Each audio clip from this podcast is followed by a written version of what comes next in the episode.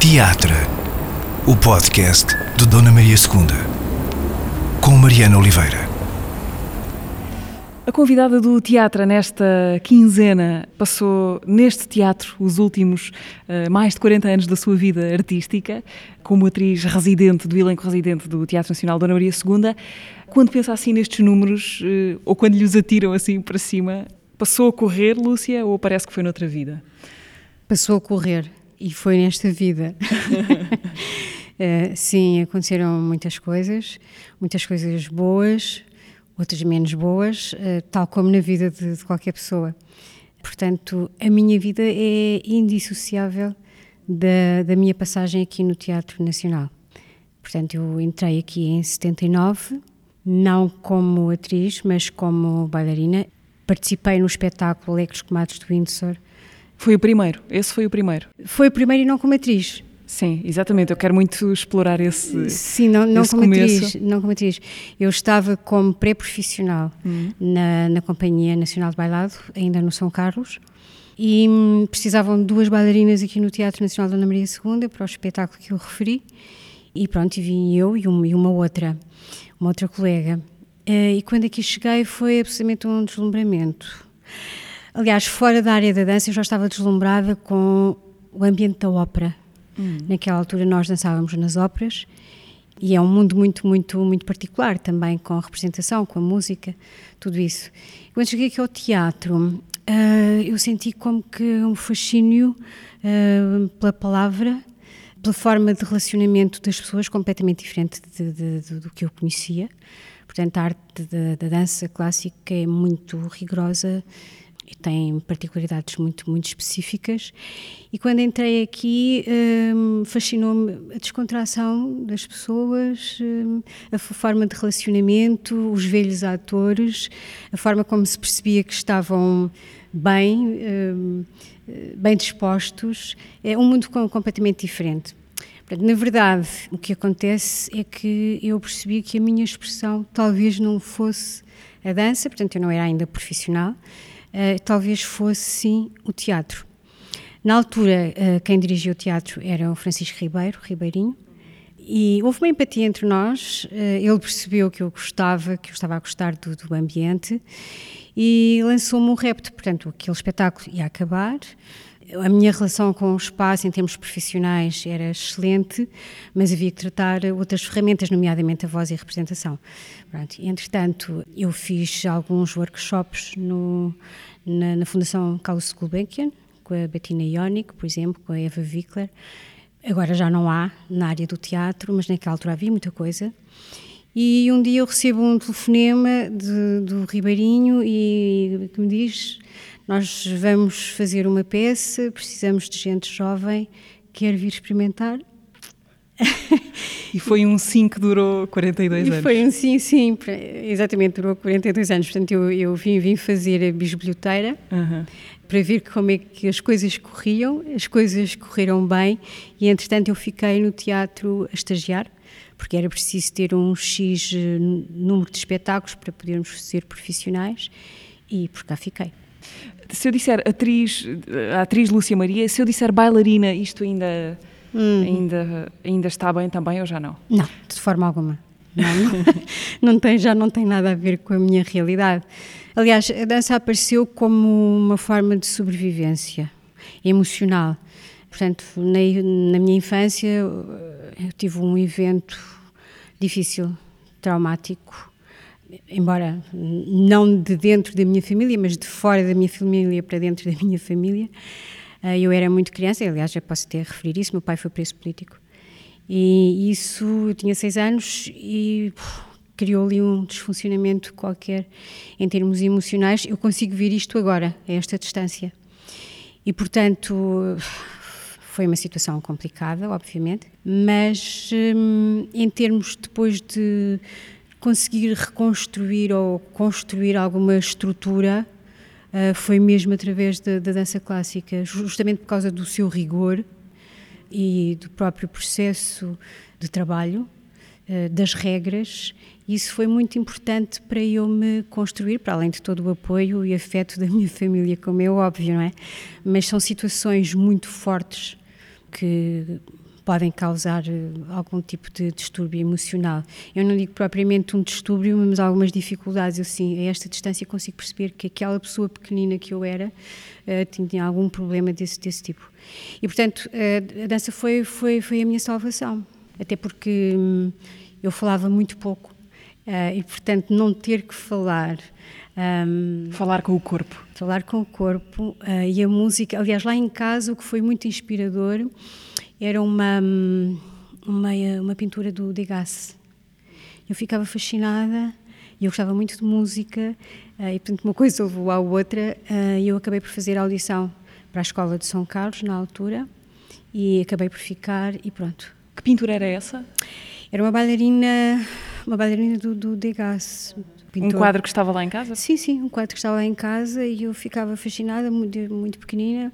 Uh, e aquilo transmitia-me qualquer coisa muito impactante, não é? E, e, ninguém, ninguém me empurrou, entre comas, para a dança. Eu vi, lembro-me perfeitamente disto, vi um anúncio no jornal que iam fazer audições para a escola de dança e quis fazer, quis ir. Mas aí tinha que idade? Eu aí, nessa altura, tinha 8, 9 anos. Com 8, 9 anos, viu o anúncio no jornal e vi? decidiu que queria fazer vi, aquilo. Vi o anúncio e decidi que queria mesmo fazer aquilo. Portanto, vamos lá explicar estes mistérios, não é? Ah, mas a Lúcia é de Lisboa, nasceu não, em Castelo Branco? eu nasci em Castelo Branco. Ok, mas essa, isso passa-se em Castelo Branco? Isto passa-se isto passa em Castelo Branco. No, no entretanto, eu tenho um irmão, um irmão mais velho e o, irmão, o meu irmão nessa altura estava na, na faculdade, aqui em Lisboa, e portanto a minha mãe veio para cá e eu acabei por vir também e daí ter-se proporcionado a entrada na, na escola. Portanto, veio para Lisboa e cá ficou desde os sim, 8, sim, sim, sim, sim, 8 sim, 9 sim, anos. Sim. Ok, regressando à sua entrada aqui no Teatro Nacional Dona Maria II, que é uma porta de entrada diferente da maioria dos atores, não é? Que vem de, Sem dúvida. Da, da representação. Uhum. Era a única nessa circunstância? Não. Uh, havia também. Havia o Carlos Pimenta.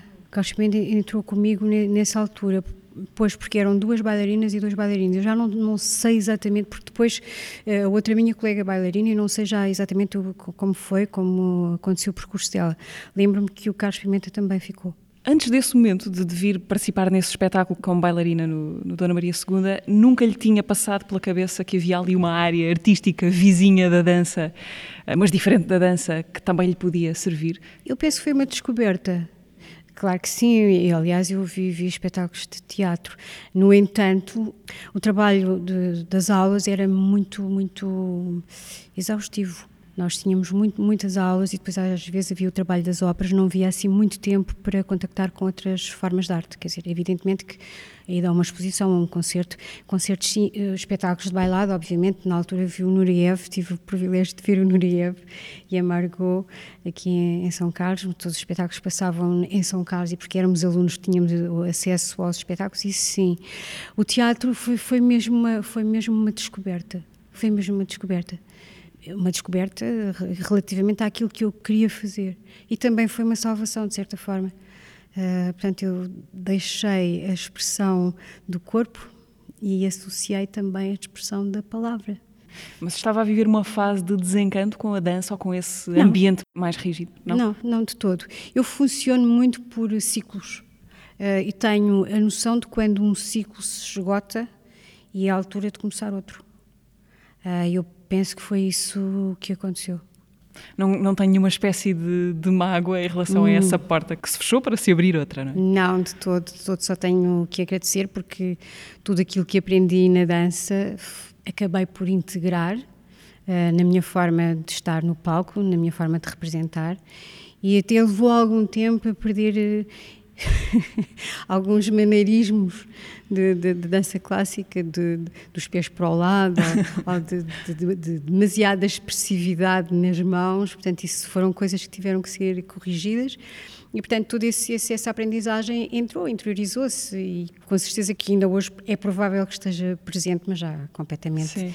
diluída na pessoa que eu sou. Pois, eu gostava de, de, perceber isso, como é que, o, o, que é que sente que levou para a profissão de atriz, uh, dessa forma de estar na, na, dança, na maneira como um bailarino se relaciona com o corpo. Uhum. Uh, Dá-me ideia que a relação de, de um bailarino com o corpo é uma coisa mais disciplinada do que a de um ator.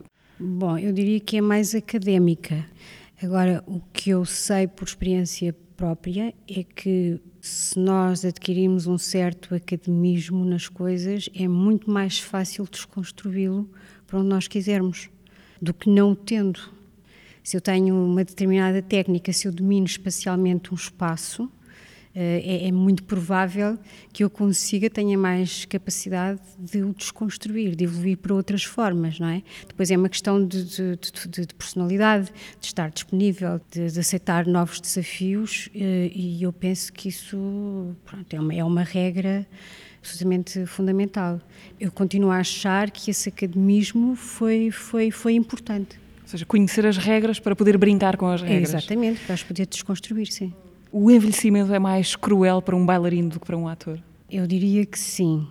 Não sei se é cruel, eu acho que as coisas se transformam, não é? Portanto, um bailarino tem uma carreira mais curta, naturalmente, porque o desgaste é imenso, não é? Por outro lado, pode abraçar a coreografia, pode continuar na companhia a dar aulas, ensaiador. E, e, vamos lá ver, neste momento a oferta em termos de dança e de géneros de dança é muito maior do que naquele tempo, não é? Portanto, nós tínhamos a dança clássica, a dança contemporânea, o Vasco Valencamp, ainda apanhei como professor e pouco mais. E depois, eh, deixe-me perceber, portanto, chega ao, ao Dona Maria II, há essa sugestão de, Sim. de enverdar por uma formação ali ao lado.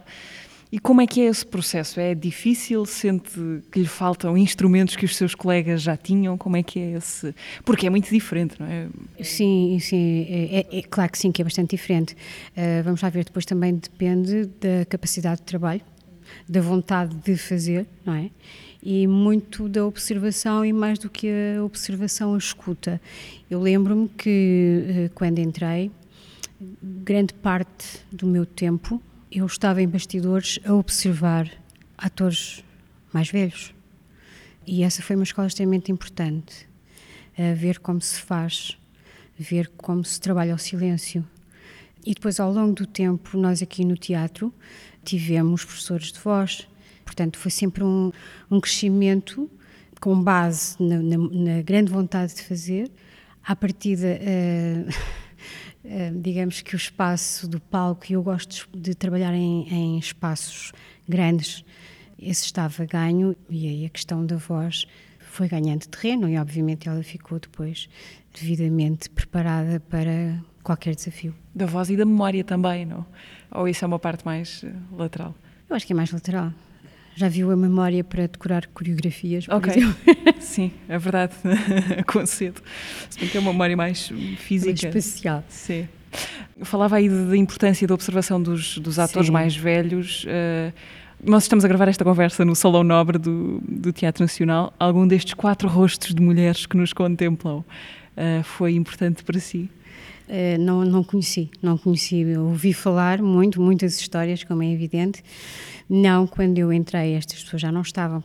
Eu entrei em 79, foi na já depois da reconstrução do teatro, não é? Quando o teatro reabriu. Histórias, sim, ouvi muitas histórias, mas na altura, portanto, os atores mais velhos, eh, os mais bem dispostos que eu falei, eram mesmo a Dona Irene Isidro, que foi a minha madrinha de teatro, Barroso Lopes e o mestre Assis Pacheco eram mesmo os atores mais velhos que estavam na casa. E quando eu entrei, a companhia tinha 47 elementos. Uhum, pois. Atores. Sim. E, portanto, desde as conversas, aos conselhos, à, à escuta, e, e, depois não só, e depois o contacto com diferentes ensinadores, com dif diferentes métodos de trabalho, tudo isso concorre para um crescimento uh, inevitável, se a pessoa estiver disponível para isso, e a vontade era imensa, não é? De, de crescer como atriz. Uh, os rostos de que falávamos há bocadinho, só para explicar a referência, são os quatro uh, uh, esculturas do Vils que estão nas paredes do, do Salão Nobre, de quatro atrizes marcantes de, da história deste teatro. Fiquei a pensar uma coisa que a Lúcia disse, disse há bocadinho, logo no início, que tinha a ver com a sua chegada ao teatro e como gostou da maneira de ser das pessoas uhum. do teatro. Há uns meses foi convidada aqui do podcast a Paula Mora, sua colega do, do elenco residente, creio que entraram na mesma altura, Sim. chegaram aqui pela mesma altura. E uma das coisas que ela me disse, comparando como as coisas eram na altura e como depois se foram tornando, é que nessa altura eh, as relações eram muito mais hierárquicas e tornaram-se bem mais horizontais, sim. mesmo em relação dos atores mais velhos para os atores mais novos.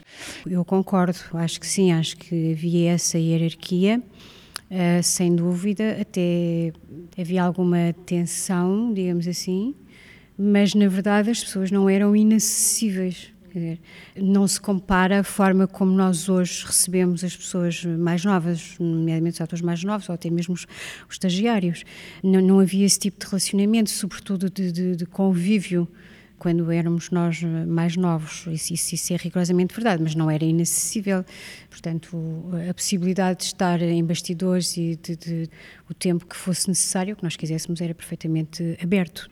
Agora sim, havia, havia essa hierarquia e, e até um pouco de tensão, como digo. Em relação, por exemplo, do, do encenador ou dos encenadores para com os atores, transformou-se muito ao longo do tempo ou não?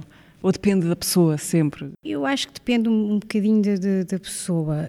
Alguns encenadores ainda ligados ao antigamente, havia muito aquela, aquela coisa de, de, de gritar com o ator, de eu acho que isso era, era bastante incómodo. Ainda há alguns, alguns ensinadores que hoje em dia têm esse tipo de comportamento e eu acho que é completamente inadequado. Sim, o próprio Ribeirinho tinha essa fama, não é? A Paula Mora contou algumas histórias. sim, sim, tinha, tinha essa fama e, e proveito, mas era uma coisa muito engraçada porque era só naquele espaço de trabalho, porque depois quando aquilo, parecia um, um, o teatro dentro do teatro, não é? Acabava o, o, ensaio e aquela pessoa terrível que gritava, que isto não presta, não é? Não, pescava cá fora, não connosco, mas com outras pessoas que sofriam o mesmo tratamento nos ensaios e vamos tomar um copo, vamos jantar e tudo aquilo se diluía. Um, era uma escola, digamos assim. Uh, o que não faz sentido para mim é que ainda haja resquícios em alguns ensinadores dessa, dessa escola para mim não faz qualquer sentido. Produzem um fechamento nas pessoas, uma inibição nas pessoas e, e pouco espaço e pouca disponibilidade e, e até algum receio de experimentar coisas novas. Não é? Havia os chamados picanços. É um termo. Entre o encenador e o Sim. ator. Por exemplo, uma frase. Uh, o encenador, não, não, o encenador não estava a gostar da forma como aquela frase estava a ser dita e levava o ator a repetir 200, 300 até ao desespero eu acho que a maior parte das vezes não funcionava. Isso parece quase um castigo escolar infantil, não é? De... É, eventualmente, com algumas pessoas até poderia resultar, mas eu acho que com a maior parte não. Não, não, não defendo minimamente essa, essa forma de estar no teatro. Mas isso nunca beliscou a sua vontade de continuar no teatro? Não, nem eu nunca apanhei este tipo de, de tratamento, digamos assim. Felizmente não. Lúcia, quando hoje pensa, olha para trás, para as últimas quatro décadas do seu percurso aqui no teatro, o que é que, que espetáculos ou comentos, o que é que lhe vem imediatamente à memória? Por boas ou por más razões? Eu costumo selecionar as minhas memórias, tenho uma memória seletiva. As experiências más começam a diluir-se, eu acho que não tem assim. Quer dizer, na altura fazíamos a aprendizagem de vida, porque eu acho que se aprende muito com as más experiências, mas depois elas diluem-se no tempo. Tenho muito boas memórias, tenho muito boas memórias do Dom João, o espetáculo que nós fizemos com o Jean-Marie Villigier, e que viajou até Paris para mim foi um momento muito impactante. Um, em relação ao trabalho, um ensinador com olha, particularidades completamente ao contrário daquelas que eu estive a descrever ainda agora. Era um especialista, era e é, um especialista do século XVII e era um espetáculo de época, mas com uma representação completamente uh, contemporânea, moderna. E era muito engraçado porque, para além do humanamente ele ser super cuidadoso com os atores, ele tinha uma particularidade que era fazer anotações uh, escritas. Tá, estava a decorrer um ensaio de uma cena, X e X ator, uh, e ele escrevia nos papelinhos o que estava mal, o que era para melhorar e o que estava bem. E isto era realmente um processo extremamente interessante. Eu penso que aconteceu com todos os colegas, portanto, o Dom João fazia o Carlos Daniel, eu fazia a Charlotte, e era muito engraçado porque as propostas era, eram sempre diferentes. Eh, nos ensaios. Eh, ele falava comigo e dizia: Olha, hoje vais fazer isto no, como se fosse uma mulher completamente perversa. No dia seguinte, uma mulher completamente, rapariga completamente ingênua. A mesma personagem? A mesma personagem, eh, sempre com características de personalidade completamente diferentes. E depois, no final, em determinados sítios, orientada por ele e, e, também pela minha opinião, o que é que eu achava que ficava bem, se ela ali devia ser mais perversa, ou mais ingênua, ou mais interesseira. Construía-se aquele puzzle. E de facto eu, eu, penso que as personagens resultavam muito bem. Tinha uma dimensão humana, não é? E eu achei esse processo de trabalho foi de, talvez um dos que mais me, me marcou, assim. Aqui há, há uns anos eh, a Lúcia fez também parte do elenco de um espetáculo chamado Teatro, um, do Pascal Rambert, Rambert, que implicou também ouvir as vossas vidas para depois fazer. Não era uma coisa biográfica sobre os atores, mas tinha esse lado também. Sim, eh, eh, é muito engraçado porque eu dizia e comentei isso com alguns colegas. É curioso que conheceram o Jean-Marie, mas não conheceram o Pascal Rambert. Eu dizia, é curioso que passados estes anos eu encontro um encenador de uma outra geração, mas com traços semelhantes, quer em termos de trabalho, e também eh, muito objetivo relativamente àquilo que queria, mas dando um espaço enorme de experimentação aos atores. E eu bem, pensei isto, se calhar é uma é uma escola francesa, porque eu, sei lá, 30 anos depois, ou 30 ou 35, já não me recordo, encontro um encenador com características muito, muito, muito semelhantes. O que é que é mais importante uh, para si quando se contracena, quando se está em cena com outra pessoa? Imagino que lhe aconteça de tudo, não é? Estar em palco com pessoas que conhece há décadas, com pessoas que acabou de conhecer, com atores muito mais velhos, atores mais novos. O que é que é mais importante nesse entendimento delicado que é preciso estabelecer com a outra pessoa que está em palco? Bem, eu, eu penso que o desejável, e sempre me aconteceu, é que antes de entrar em cena há um conhecimento, conversas que mais ou menos nos. Uh, tornam empáticos, não é? Uns com os outros. E, portanto, eu penso que quando vamos para palco já é, há essa, existe essa disponibilidade, esse, esse, essa vontade, digamos assim, e essa confiança, porque a representação, para mim, acontece numa base de, de, confiança, numa relação de confiança, não é? A Lúcia faz parte do elenco residente do Teatro Dona Maria II, que, como disse, quando entrou tinha 40 e tal pessoas, hoje são, ajude-me, Somos cinco. Cinco. Os cinco incríveis, sim. Uhum, os cinco incríveis. Maravilhosos atores, sim. Era uma família muito, muito alargada, agora é uma família bastante mais pequena. Sim. É uma família, sequer?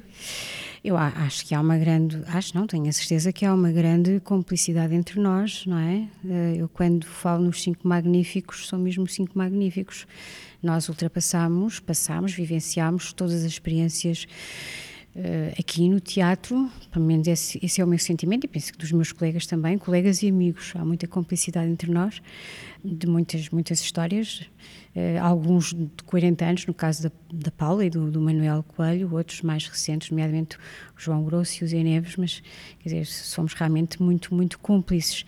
E nem sempre foi fácil passarmos uh, convulsões que houve aqui no teatro, a primeira das quais a própria extinção da companhia em 2000, 2001. Foram momentos difíceis em que nós fizemos as nossas opções porque queríamos fazer teatro. Uh, e cá continuamos, sim. Porque, na verdade, um, eu ainda não percebi muito bem porque é que se acabou com a companhia para chegar onde, quando o que eu assisti a seguir foi um esvaziamento. Em termos de atores, foi na altura, mas depois não só, das próprias profissões do teatro, não é? Das, das carpintarias, dos adereços, do próprio guarda-roupa. Nós tínhamos, tínhamos um guarda-roupa absolutamente espantoso, não é? E, portanto, todas essas profissões se foram esvaziando e eu hoje ainda não percebi para chegar onde, não é? E eu pergunto-me então, mas quando fazemos repertório, as pessoas já cá não estão. Não se faz repertório com cinco pessoas. Obviamente que os espetáculos têm que ser sempre reforçados com outros atores. Uh, e esses atores acabam contrato relativamente à peça XYZ e depois, se quisermos repor o espetáculo, como é que fazemos? Não estão cá, as pessoas podem estar ocupadas com outra coisa, não é? Portanto, é, esta é uma das desvantagens que, que eu encontro, para além da outra que já mencionei, que é as profissões do teatro não existem. E, portanto, esta casa era uma escola também nesse aspecto, e neste momento já não é.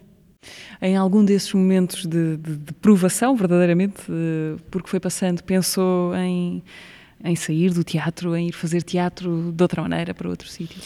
Não, uh, eu penso que esta casa sempre foi uma referência mesmo para todo o outro teatro e eu sempre achei que a partir do momento em que o Teatro Nacional fosse beliscado fosse as coisas iam começar a, ficar complicadas. Eu acho que ficaram mesmo muito complicadas. Faz falta, é absolutamente necessário uma política cultural. Uh, então, agora, mais do que nunca, com a situação que estamos a viver, é inadmissível, é uma vergonha o que se passa na, na, na nossa área. E eu acho que tudo isso tem que ser repensado, mas, mas muito rapidamente. Mas muito rapidamente. Uh, Lúcia, eu presumo que ao longo da, da, sua vida tenha tido muitas possibilidades de fazer coisas na área da representação fora do, do teatro, a televisão, imagino, em formatos hum. mais uh, de consumo rápido, um, mas nunca foi muito por aí, não, não quis? Hum, não, não eu, eu, fiz, eu, fiz, muita televisão, mas na área de, da infância, sobretudo quando, na, na RTP, quando hum, a Maria Alberta Menezes era diretora de programas. Eh, eu conheci muito bem Maria Alberta Menezes, conheci muito bem a Matilde Rosa Araújo, o António Torrado um, e o meu próprio irmão, Carlos Correia, que é escritor e na altura escrevia muito para a infância e era, um grupo absolutamente fantástico. Aliás, as pessoas que escrevem para a infância têm um universo e um mundo muito, muito próprio. E nessa altura eu fiz, fiz muito, muitos, muitos programas para a infância. Um, Isso em que altura? Uh... Ui, Uh, 70, 80, por aí. 80, por aí. Isto é, é uma, assim, é andar aqui à procura na memória. Era para efeitos de podermos ir aos arquivos da RTP. sim, sim. Havia, havia um polo que era um estúdio relativamente pequeno, onde se faziam muitas coisas para crianças. E pronto, e depois eh, aquilo que eu considero absolutamente marcante foi a Rua Sésamo. Eu fiz as três primeiras séries da, da Rua Sésamo e hum, foi o melhor projeto educativo que eu conheci, o aprender a brincar. Eu fazia, trabalhava na parte do, do estúdio, era atriz no estúdio, mas todos aqueles bonecos absolutamente maravilhosos. O, o que é que fazia na Rua César, exatamente? Eu, eu, eu, eu tinha uma livraria, fazia, era a Carolina e era mulher do Fernando Gomes. Uh, fazíamos o, o casal da, da, livraria e era, foi uma experiência absolutamente enriquecedora, pedagogicamente muito bem cuidada e pronto, fiz durante as, as três primeiras séries. Depois, eh, eu gosto mesmo é de fazer teatro. Sim.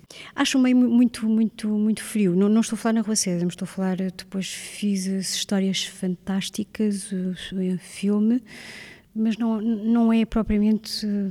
É um meio muito frio para mim. Eu gosto imenso do contacto com o público, com o texto e o palco. É uma experiência única, efêmera, mas é forte a parte de ser efêmera não, não, não a preocupa? Nada. Ainda a respeito da, da Rua César, acontece-lhe crianças que entretanto se tornaram adultos virem devolver-lhe a, a, lembrança da Rua César ou não? Eu tive uma experiência única, foi com o meu dentista.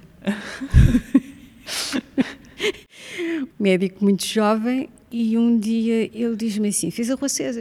Eu disse, fiz. É que a sua voz, eu ouço a sua voz e, e vem-me à memória a sua personagem, sabe? Eu via a Rua César sempre, não sei o quê, não sei o quê, eu fiquei profundamente espantada porque foi assim a situação mais sui que me aconteceu.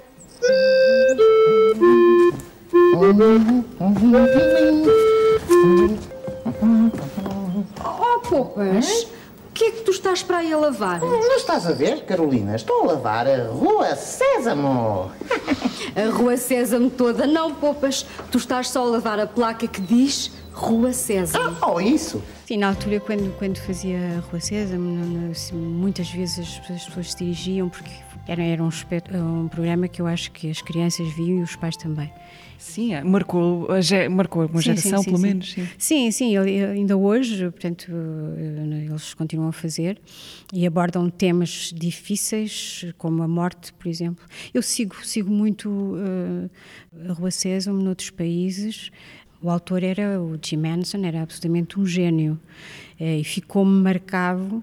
Ele morreu muito novo e na minha memória ficou marcada a entrada de todos os Muppets de todos eles na catedral onde estava, onde estava a acontecer o velório hum. do, do, do, autor. Foi uh, muito impressionante mesmo. Hum. Lúcia, voltando ao, ao, teatro da Rua César, de volta para o teatro, um, a ideia de, de, pisar o palco da Sala Garrett é uma espécie de, de, de grande objetivo para muitos atores. Uh, alguns deles, aliás, têm falado disso aqui na passagem por estas conversas no, no teatro. Ora, um ator do elenco residente do, do Dona Maria II é como se cumprisse esse sonho de vida, esse sonho de uma vida, várias vezes ao dia, qualquer coisa assim. Isso, isso tem algum peso? Essa, ou, ou com o tempo torna-se um hábito? Uh, comigo não. Comigo é uma responsabilidade acrescida e dependendo também do, dos espetáculos, como é evidente, não é? Eu trabalhei muito no, no, na, na, na, sala Garrett, no, espaço, naquele espaço, portanto, nos, nos tempos mais recuados, eu lembro-me que desde espetáculos para a infância, uh, na parte da manhã, depois uh, ao sábado fazíamos duas duas récitas do mesmo espetáculo e portanto era, era, era muito, muito intensivo, não é?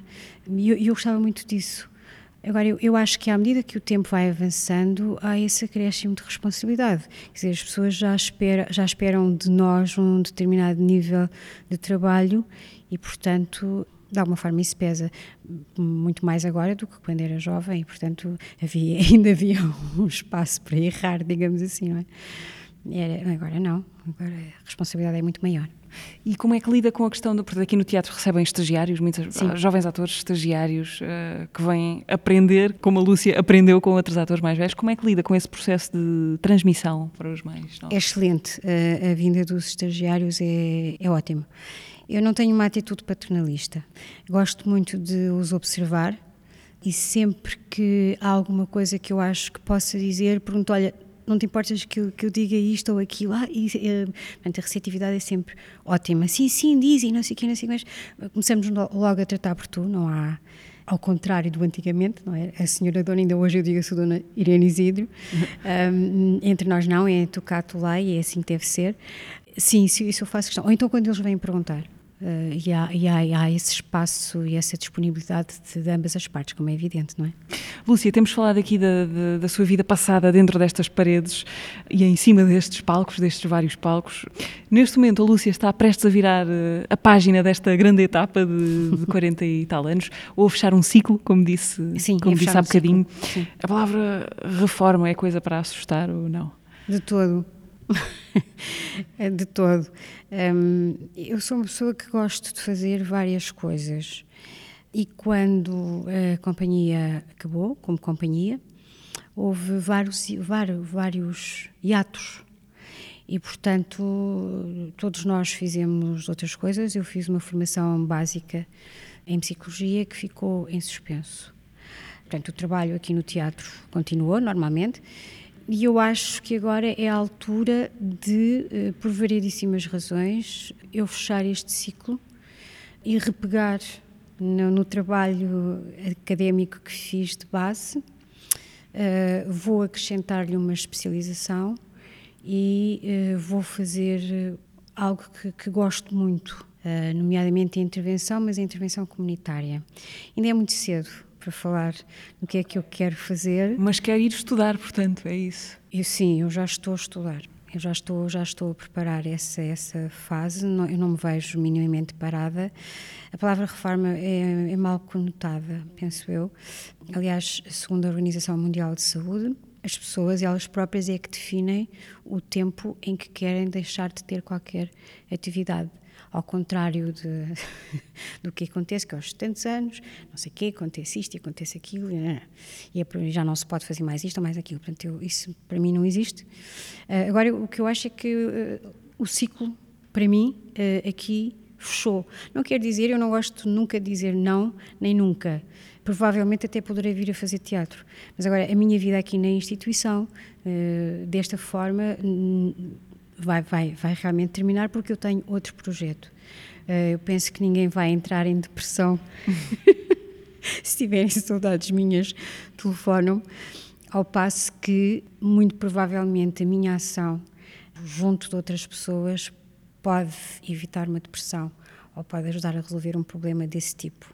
Uh, e eu estou a valorizar muito porque neste momento eu tenho maturidade, tenho experiência, tenho conhecimento e tenho, sobretudo, muita vontade, porque hum, a minha perspectiva do mundo, ainda que eu seja uma pessoa otimista, eu também sou uma pessoa informada e eu acho que estamos a viver momentos muito complicados. E eu penso que não tem a ver só com a pandemia, mas uh, provavelmente o que é uma pandemia agora poderá ser uma coisa endémica no futuro, e esperemos que sim.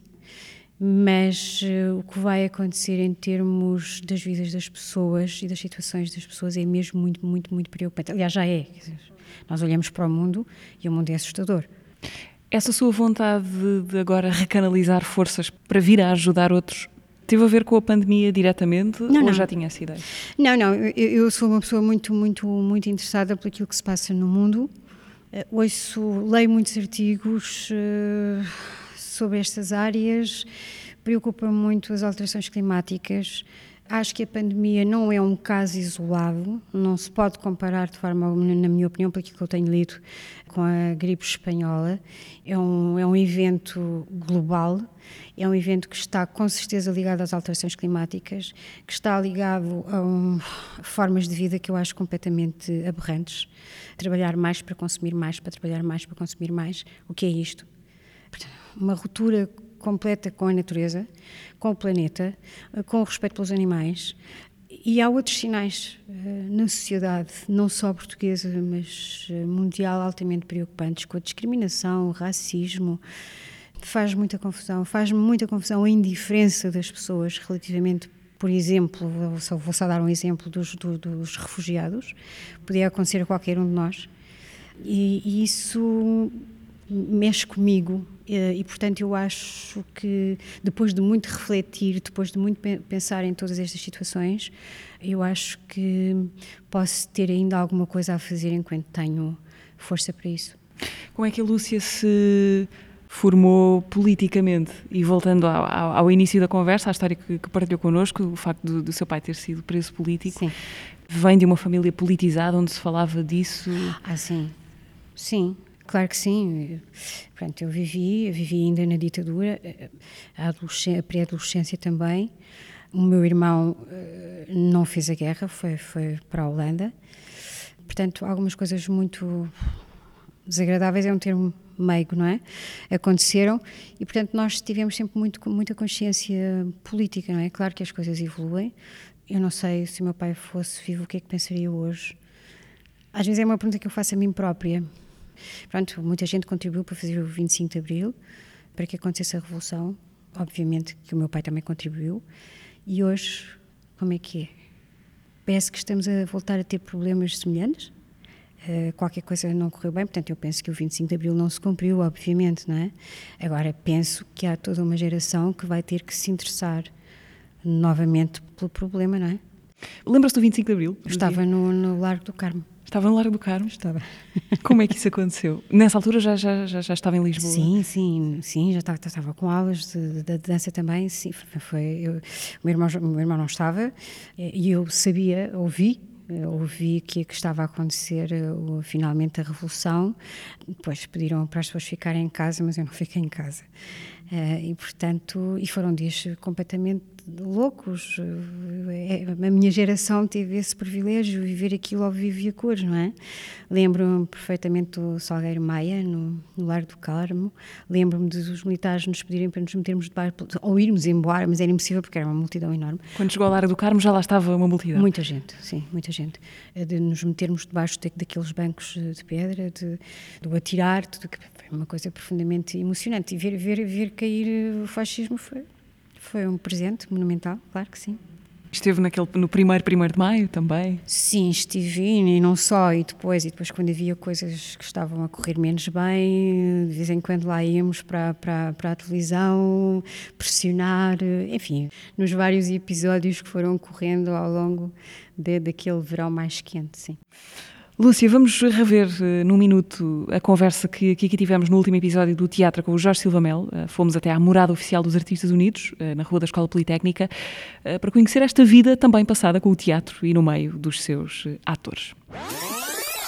Eu quero agradar aos atores que estão a trabalhar comigo e é o meu dever revelar toda a beleza que está dentro deles e que eu vi. Se eu vi, tenho que a mostrar. Aprendi que o meu trabalho de encenador não é tanto ditar, mas ouvir, é recolher, é amparar. Eu sigo a valsa que o autor medita, mas sigo-a dançando com os atores. Sou velho, tenho 72, vou fazer 73 anos. Se eu não tivesse estes atores com quem trabalhar, com quem é que eu estava? Aliás, o Peter Stein diz-me: olha, sabes, a coisa muito importante é sabermos o mais cedo possível com quem queremos trabalhar o resto da vida. Tu que ainda és novo, disse-me ele, vê lá se aprendes. Gostava muito de ter feito mais cinema, tive projetos, fiquei muito magoado com o cinema. Bem sei que há uma frase que eu uma vez disse e que acho que é verdade, que ter pátria é ter culpa. Sinto-me obrigado a, a, que as coisas corram bem neste retângulozito. Há um desprendimento, uma falta de vontade de afirmar que a velhice traz, que eu gosto imenso. E queria, e quero, e quero ser alegre. É uma das obrigações que eu tenho na vida, se calhar vem da minha mãe. Lembro-me de uma coisa, que é verdade. Da minha mãe me perguntar o que é que tu queres ser quando fores grande, e eu responder chorando e berrando, quero ser filho.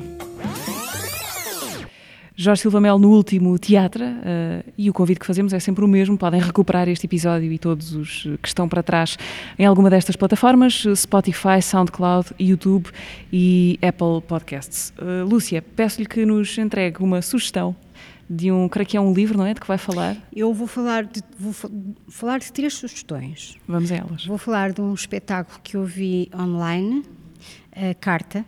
Uhum da Mónica Calha, que eu achei um espetáculo absolutamente brilhante, exaltante mesmo e que eu gostaria muito de voltar a ver uh, no palco. Voltar a ver no palco, não, voltar a ver agora no palco, uh, porque obviamente no online perde-se essa, essa dimensão. Aliás, foi o, creio que foi o último espetáculo, foi. o espetáculo que estava em cena quando os, os teatros fecharam. Exatamente. Depois, uh, não vou falar de, vou, falar do Old Friends, que é um, programa que passa na Antena 1, um programa de debate opinião, com o professor Manuel Sobrinho Simões, o Júlio Machado Vaz e os jornalistas Tiago Alves e Miguel Soares.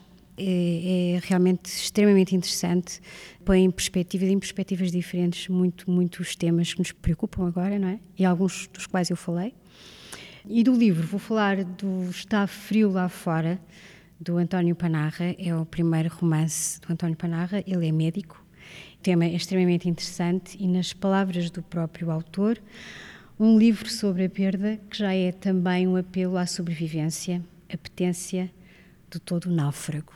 Uhum. E eu aconselho vivamente a leitura. Ok, um espetáculo, uh, um livro e, um, e, um, e, uma sugestão de escuta. Lúcia, tenho, trouxe-lhe aqui uma pergunta uh, de alguém de que já falámos aqui nesta conversa, alguém que conhece muito bem. Uh, gostava que eu visse.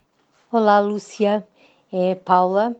Então, a minha pergunta para ti é a seguinte: o que é que hoje em dia, nesta fase da tua vida, te entusiasma verdadeiramente?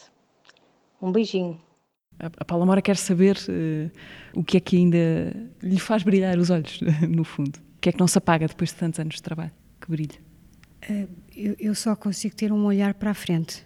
Portanto, o que me faz, uh, o, que, o, que, me faz sentido um, e o que não podemos fazer neste momento é justamente o contacto com as outras pessoas e o que me motiva é justamente estar junto de pessoas, mesmo que eu não as conheça, e que eu lhes possa passar alguma ajuda. E isto prende-se com a minha vida futura. Neste momento é o que me exalta, digamos assim. A ópera, Lúcia. Ficamos, eh, falámos lá atrás da ópera. Que paixão é essa? No caso de ser uma paixão. Sim, uh, inevitavelmente eu, eu, acho que tinha que ser uma paixão, porque eu estreiei-me, eu dancei, na, a primeira ópera na qual eu dancei foi na Norma, e quem cantava era a Montserrat Caballé. E, portanto, foi mesmo assim, ouvir aquela voz ao pé, um, foi, foi, olha, foi outra descoberta, motivou-me para, para a música clássica, a partir daí passou, o meu interesse pela música clássica foi mesmo muito forte. Uh, na altura eu ouvia muita música clássica e muita, muita ópera, sim. Lúcia, estamos mesmo a terminar. Queria perguntar-lhe, uh, fazer-lhe uma pergunta um, um bocadinho no avesso de, de, que devia fazer, uma vez que está uh, agora a fechar este ciclo do teatro, mas que é, de que é que não vai ter saudades nenhumas quando deixar de ser atriz residente do Teatro Dona Maria II? Eu não lhe sei responder. Não tenho assim nada uh, negativo. Há aqui contradições. Eu acho que não vou ter saudades, porque justamente se fechou um ciclo. Eu vou voltar cá para ver espetáculos, para estar com os meus colegas, para falar com eles. Do que é que eu não vou ter vontade ou não vou ter saudade? Não, não, não sei responder-lhe mesmo interessa muito é o aqui e o agora, muito mais, pronto, eu cheguei aqui porque tive um passado e tive determinadas vivências que me trouxeram até aqui. E pronto, uh, esta função está cumprida, não é? O que é que, o que é que vem a seguir? Agora sim, eu virei sempre aqui, como é evidente, esta será sempre a minha casa. Eu passei aqui 42 anos da minha vida. Muito obrigada por, obrigada esta, por esta conversa. Foi um grande gosto de conversar consigo. A Lúcia Maria foi convidada desta quinzena do teatro, uh, o podcast agora quinzenal do Teatro Nacional Dona Maria II, que podem encontrar sempre que quiserem no Spotify, SoundCloud, YouTube e Apple Podcasts e encontramos para uma nova conversa com a gente que faz teatro e que faz parte deste teatro eh, daqui a 15 dias. Obrigada, Lúcia. Obrigada, eu. Foi um prazer.